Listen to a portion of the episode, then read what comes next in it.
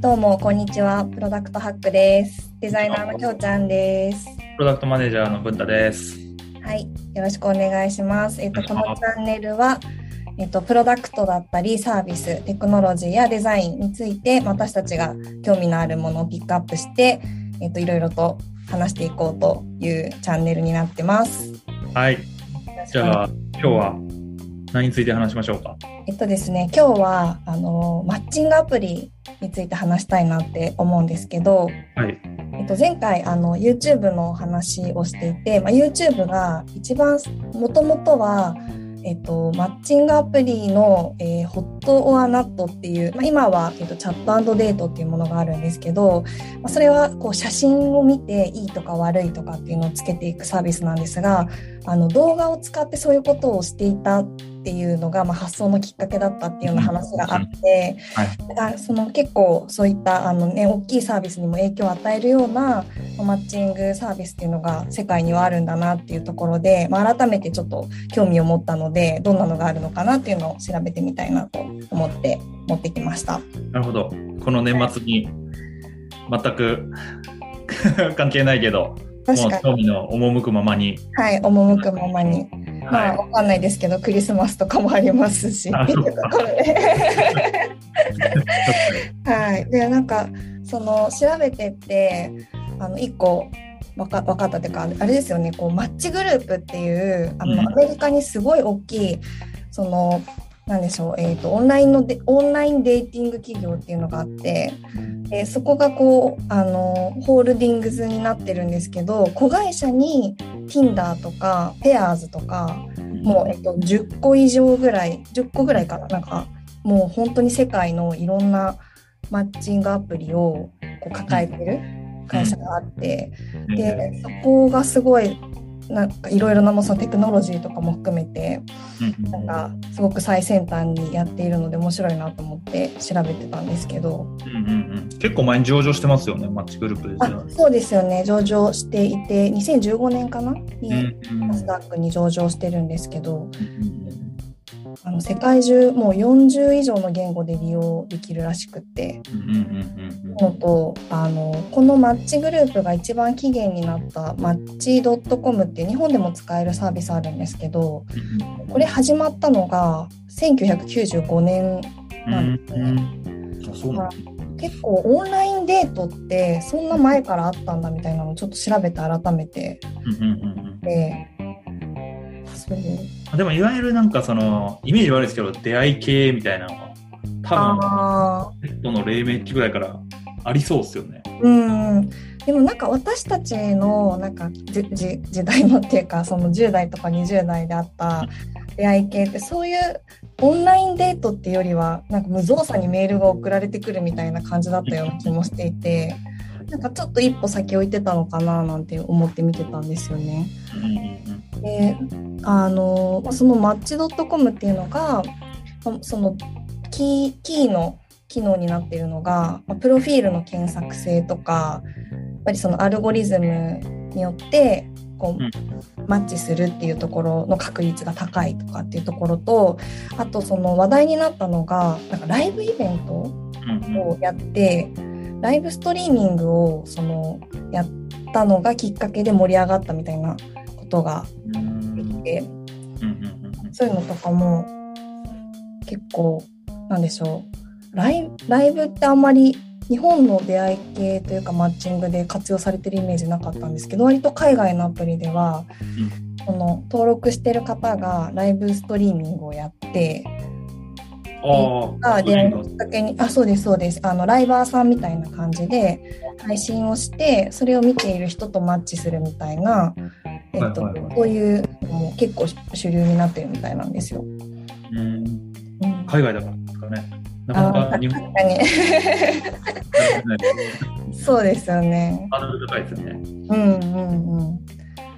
そうなんですよね。だ結構こうまあ本当マッチグループだけで10個くらいその出会い系があるけれども、それぞれそのまあマーケティング観点でターゲットが違ったりとか、機能性を重視してたりとか、ちょっとこうコンセプトがまあの違っていて、まあ、あとはその各国で強かったりヨーロッパで強いアプリがあったりとか日本で強いあのアジア圏で強いアプリがあったりとかみたいなのがあのそのそれぞれのサービスで特色としてあるみたいです。うん結構中国も出会い系アプリすごくありますよね。あありますよね。あのタンタン。うん、あタンタンだ。そうそうそうそう。本でもなんかあって、うん、結構まあそうですよね。だから恋愛恋愛まあ今なんか結構あの Tinder とかでも恋愛に限らず人と人とのつながりを作るみたいなブランディングにしてるっぽいですけど、まあでも恋愛っていうところで、えー、ベースで考えるとねやっぱり世界のところいろんな企業がまあ作るっていうところがすごく当たり前っちゃ当たり前のような感じ。うんまあそれぞれね文化とかによって恋愛観とか違いますもんね、うん、だから結構その世界展開しているアプリだとあの宗教とかそういったものもフィルタリングできたりとかするみたいですね人種みたいなところとか。うんうんまあ、でもなんといってもまあ、世界でも利用されてて、日本でも利用されてるっていうと、やっぱ Tinder ですよね。そうですよね。まあ、圧倒的に Tinder はもう機能性重視で、まあ、特にもう本当に有名なのがスワイプ機能だと思うんですけど、あれって結構こうデザイナーとしても衝撃だったっていうか そんな UI あったかみたいな感じで、結構びっくりしたんですけどあれ実は特許取ってるんですよ。だから同じようなあの、えっと、目的であのスワイプの UI を使うと特許侵害になっちゃうんですよね。へえ。Tinder が発明したんですよね。あそうですそうです。の UI は。そうなんですよ。まあ、あれをこうだからその Like とかに使うっていうところは、Tinder がその目的と合わせて発明してるって、今だとそのフリミアムモデルになってるんでその何回右スワイプするかっていう回数制限で、あのマネタイズというか課金してみたいなんですよね。うん、うん基本その月額課金で運営されてるっていうことですよね。そうですね。そのフリミアムのサブスクリプションで、なんかプランがいくつかあって、うん、Tinder プラスとか Tinder ゴールドみたいなのがあって、どんどんその機能拡張されていくっていう。うん、で機能拡張の中には、その今言った右スワイプ、ライクに入れられる数っていうのに上限があって、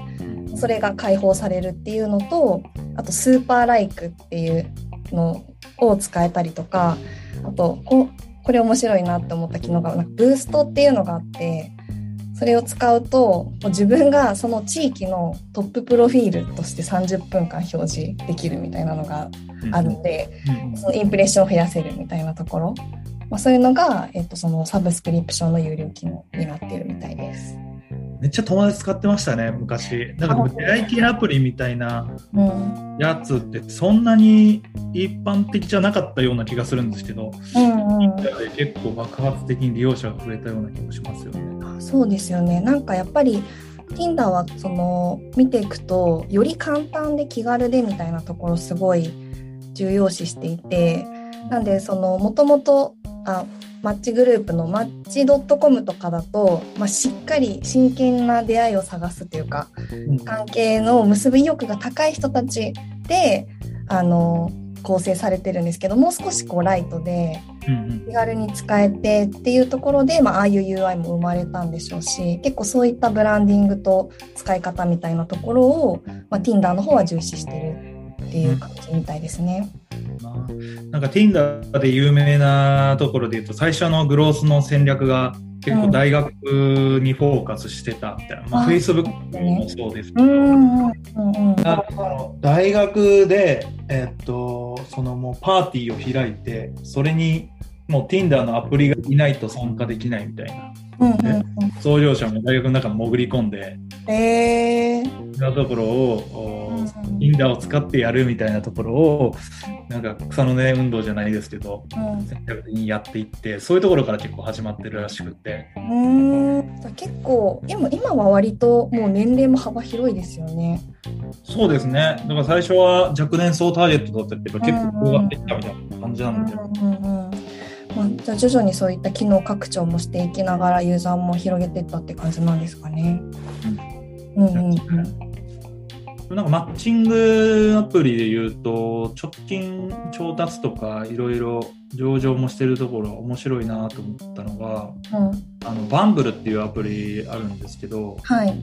これもともとなんか Tinder にいた人が創業してやったえんー、ですけど、今年上場して、えー、で、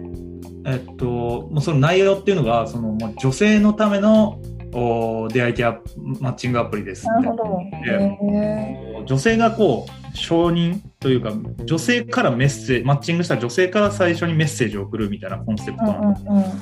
す、まあ、そういうものが受け入れられて、うん。えー上場まで行って、うんうんうん。で時価総額9000億ぐらいまでねついて、あまあ、今ちょっとなんか落ちてるみたいなんですけどそういうものがあったりとかあと直近で言うとさっきそのライブみたいなのもありましたけどうん。スナックっていうアプリがあってそれはもう、あの完全に TikTok 風らしいです。ほうほうほう。TikTok の動画がこうスワイプでどどんどん流れてくるのに対して多分 Like、Unlike みたいなのを押していく。あとジグソーっていうアプリはあの、ジグソーってまあそのまんま謎解きとかパズルはいはいはい。と顔がもうパズルのピースが散らばった形で崩れててええ見えなくなってると。ー。で、メッセージのやり取りとか、うんまあ、いろんななんかイベントがアプリ内であるんですけどそれをクリアしていくと最終的に顔が見れると。アプリなそれはどういうところに刺さるんだろう？何のために？どうなんだろう、まあ、なんかその顔だけじゃない、えーあっていうところなんじゃないですかあ、ね。いわゆるメッセージやり取りして人柄を知ってあーそういうことか。最初最後幻滅みたいなのも全然あありそうですよね。でもなんかそれで言うとあの今のそのマッチングアプリって第4世代らしくて第1世代が検索型でほうほう。あのいろんな条件を入れて検索をしてマッチするっていうのが中心。で第2世代が写真オンリーでうん。あの、まあ、Tinder とかですよね。とにかくこう直感的に写真を見て選んでマッチングするみたいな。でその第3世代がデート直結型でうん LINE とか。あの LINE って分かります？あのああはいはいわかります。行きたいお店を登録してここで行きたいお店がマッチした人ともそのお店で会うみたいな。はいはいはいはいでアプリ内でもう楽しむんじゃなくてまずもう会うところから始まるみたあいな。そうそうそう。それが第3世代だったんですけど第4世代はそうゲームとか読書とか趣味とかっていう価値観うんに寄せた特化型ああなってると。でまあ多分そのコロナの影響とかもあって、まあ、第3世代だった時点でコロナになってマッチングしてもデートができないうん。になってるし、っていうのとあと結構あの言われてるのがアプリ疲れみたいなので、まあ、その検索とか写真とかでマッチングしてもなかなか会話が続かないみたいなのを、まあ、頑張ってやるっていうことが疲れちゃってるみたいな。ってなった時にあのやっぱり本当にこうあの気が合うみたいなのをどうやってマッチングさせるかっていうのが、まあ、今の流れになっててだそのジグソーとかもそうでしょうしあの日本でもあのゲームで言うとなんか恋庭っていうの分かりますか？なんか庭を一緒に 育てるんですけどえなんかそこで、まあ、性格出る。なんか庭を一緒に育てて収穫物を取ったりするんですけど多分そこでこうなんかやり取りをしながらー、価値観を合わせるみたいなのがあって。えー。すごいでも面白いなって思ったのがなんかもともと結構効率的に出会うっていうかうん。なんかそういうなんでしょう例えば私もあのなんか友人が言っててそうなんだって思ったのがこう合コンとかそういうのはもうあの非効率だと。うんうんそこからこういろんなコミュニケーションご飯食べてコミュニケーション取って合うか合わないかっていうのをやっていくっていうのがすごい非効率でマッチングアプリはすごい効率的に会えるからいいみたいなこと言ってたんですけど、まあ、結局その第4世代とかって庭一通り育ててうまくいかない場合とかジグソーを一通り 組み合わせてうまくいかない場合とかっていうなんか効率化じゃなくて結局本当に会う人を探したいみたいな方になんかもう一回戻ってってるのとかがなんか面白いなって思ってなるほどな。効率化か。うん。合コンとかはね、その場の雰囲気が楽しいみたいなのは。うん、まああると思うんですけど、最近の人はあんまりしないらしい。なんかまあ、バーチャル化になってるんですね、そういう。ゲームでいうと、イーパルっていう企業がいて、はい。それはもうゲーマーが集まるマッチングアプリみたいな。うん、ね。でもあれですよね、ゲームって昔から、あの、本当全然、10年近く前なんですけど、私のいうあの知り合いが FF で知り合った人と結婚したんですよ。で。あの全然昔から多分あって。であのなんかどっかでその FF のプロデューサーの方がラジオかなんかに出てて話したのを聞いたんですけどもう毎年結構な組結婚していてこの人たちからそのお手紙が送られてくるのが恒例になってるんですって。えー、面白い。え、オンライン RPG とかってことですよね？オンラインであの「ファイナルファンタジー」をオンラインでやってでそこでこう知り合った人と結婚するっていうのはもう昔からあってでそのプロデューサーの方は毎回その結婚しましたっていう報告に直筆のお手紙で返事してるますっていうようなことを言ってえたのでなそれは別になんか昔からあるっちゃあったん。ね。やっぱりそのゲームをする何か一緒に活動をするっていうことによってその人のこうなんか人となりを知るっていうのが、まあ、出会いにつながってたっていうのは、まあ、まあリアルだってそうじゃないですか。うんいや、特にだって FF なんか戦場でしょ？うん、それでなんか、俺についてこいみたいなあそうですそうです。わかんない。本当でもなんかこうリーダーシップを発揮する人とみたいな。でなんか私の友達も結構ゲーム好きな子がいるんですけどなんかひたすらあの回復させてくれる人とかいて この人優しいなって思ったりするらしいです。うまくマッチしないとですよね。あこういうそうですしてる人だとダメだしね。なるほど。そうだからそのなんかそなんですかねあの NFT の時の話からも思ったんですけどだからそのインターネットでいっぱい情報を集めて効率化みたいなところからちょっとこうどっちかっていうとこうリアルな世界で起きてたことをうん、ネット上に持ち出してるっていうか効率化でもなくてやっぱりちゃんと一緒に活動して人となりを知るみたいなのとか、うん。あの NFT のねアートの価値みたいなのとかもうん。ですしなん。かこうよりリアルに近づいていく方向なのかなみたいなのがちょっと共通で思ったところではありますね。うん、なんかまだメタバースみたいな世界観がもし実行されたら、まさにそういう出会いとか、いや本当ですよねその架空の街で出会うみたいなこととかになってくるんでしょうね。うんうん、うん確かに面白いですね。そうなんですね。面白いですね。あじゃあ今日はこんなところで、はい、はい、ありがとうございました。ありがとうございました。はい、もうよろしくお願いします。おで願いします。はい Thank you.